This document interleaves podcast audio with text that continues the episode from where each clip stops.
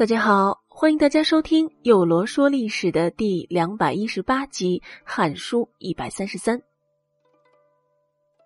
咱们昨天讲到，王莽搞了好大的排场来迎娶新皇后。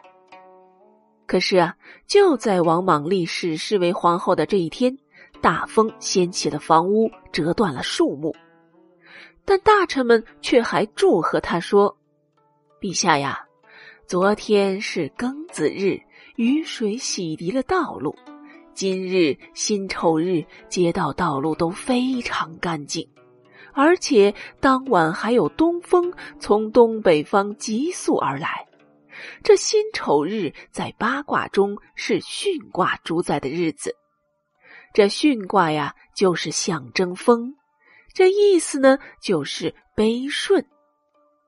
这是在告诫和提点皇后，使皇后懂得母仪天下的礼仪，使陛下您拥有一位温和慈惠的后宫之主啊！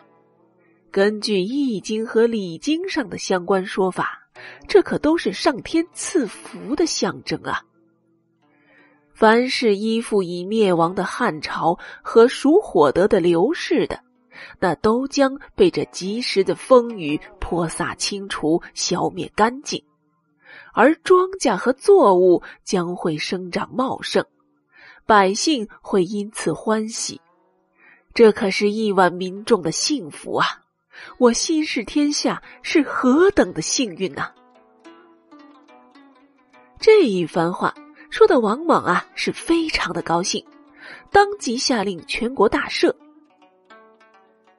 说实话，右罗早就想说，这新式朝臣的求生欲，可真的是让人不得不佩服啊！您瞧瞧，这么一场大风，硬是被说成了是上天的赐福了，实在是厉害。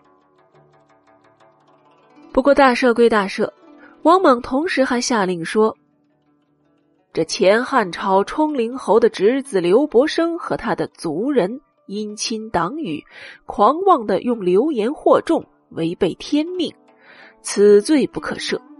还有杀死更始将军连丹、前队大夫甄父、蜀正梁丘赐的人，以及北狄的俘虏反贼余和南方俘虏若斗、孟谦，都不适合本赦令，不得赦免。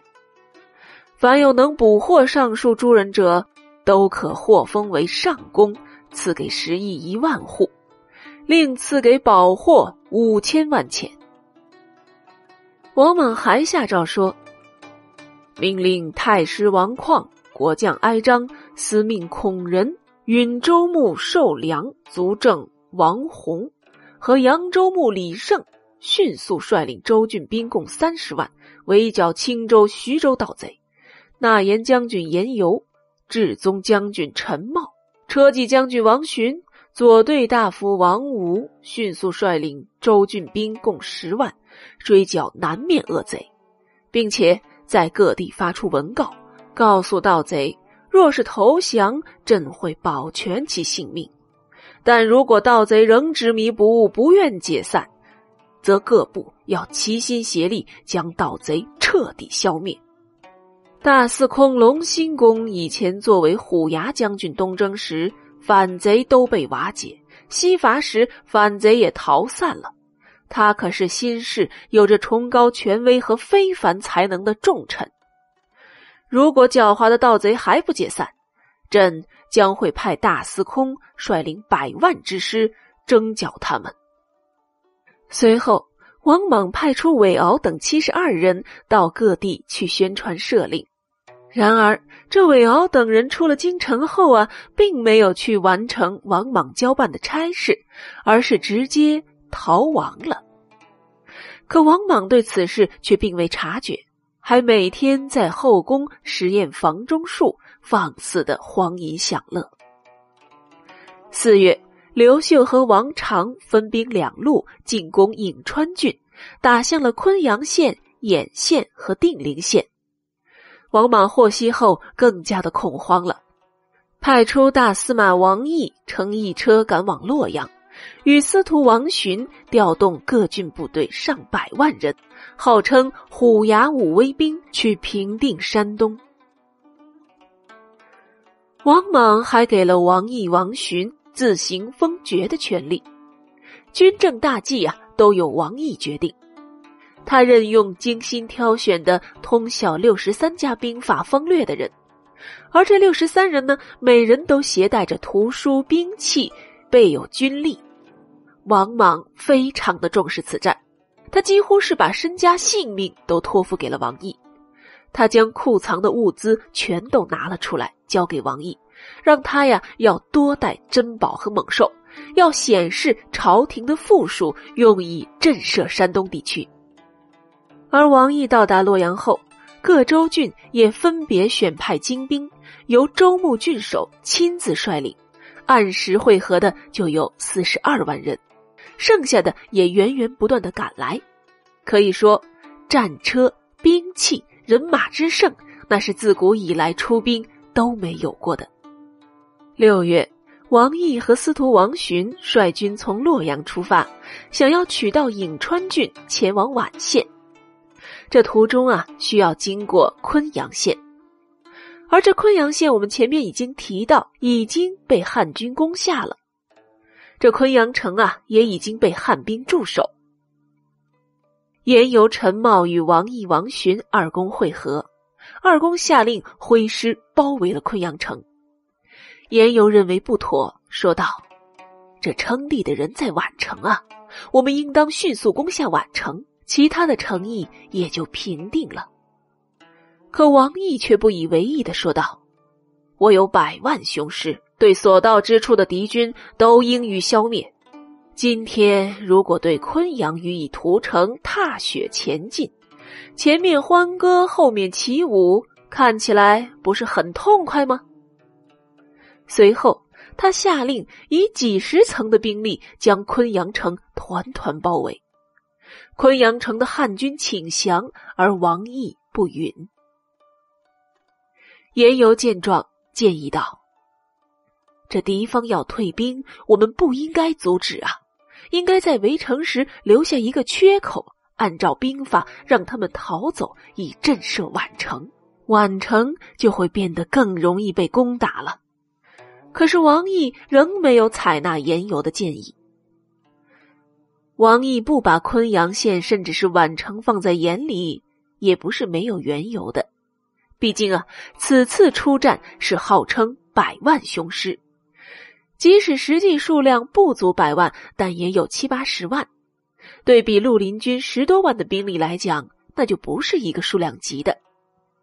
然而，就在围攻昆阳城时，适逢刘秀发动兖县和定陵县的全部士兵七千人增援昆阳，而王询、王毅轻视刘秀的力量，亲自率一万多人巡视战阵，下令。各部兵营都务必按兵不动，而他们则亲自带兵迎击。结果与刘秀带的汉军交战，还失利了。可是后方的大军眼见着王询、王毅作战失利，却碍于军令，不敢自行去援助。结果汉军乘胜杀死了王询。这昆阳城中的汉军见状，也出了城，与刘秀的士兵协同作战。最后，王毅逃走了，而他的军队陷于混乱。当时天还刮着大风，雨就像泼水一样的倾下，没了主帅的新四军崩溃，士兵四处逃命，而王毅单独和他所率的长安勇士几千人回到了洛阳。关中获悉此讯，一片震惊和恐慌，从此盗贼纷纷起兵。而此时的汉军中流传着王莽毒死汉平帝的传言。当传到王莽的耳朵里时，王莽赶紧召集公卿以下的官员到王禄堂，打开他所写的为平帝祈福平安的藏在金柜中的册文，哭着给群臣们观看，又命令明学男张邯赞颂王莽的功德及福命之事。张邯说道：“陛下，这《易经》中说：“芙蓉与蟒生其高龄，三岁不兴。”这蟒就是陛下您的名字啊。这生是指刘伯升，高龄是指高陵侯之子翟义。这预示着刘伯升、翟义会组织叛军，但还是会被消灭的，不可能进一步发展壮大呀。群臣听到这个论断，都呼喊万岁。王莽又命令囚车押着几个人到处示众，告知百姓，说是刘伯升等人啊都已经被处斩了。不过百姓们的眼睛可是雪亮的，都明白这是假的。而实际上，《易经》中确实有“芙蓉与蟒生其高龄，三岁不兴”的话。可这句里的“戎”呢，大概是指军队的意思，而“莽”是指林莽丛林的意思。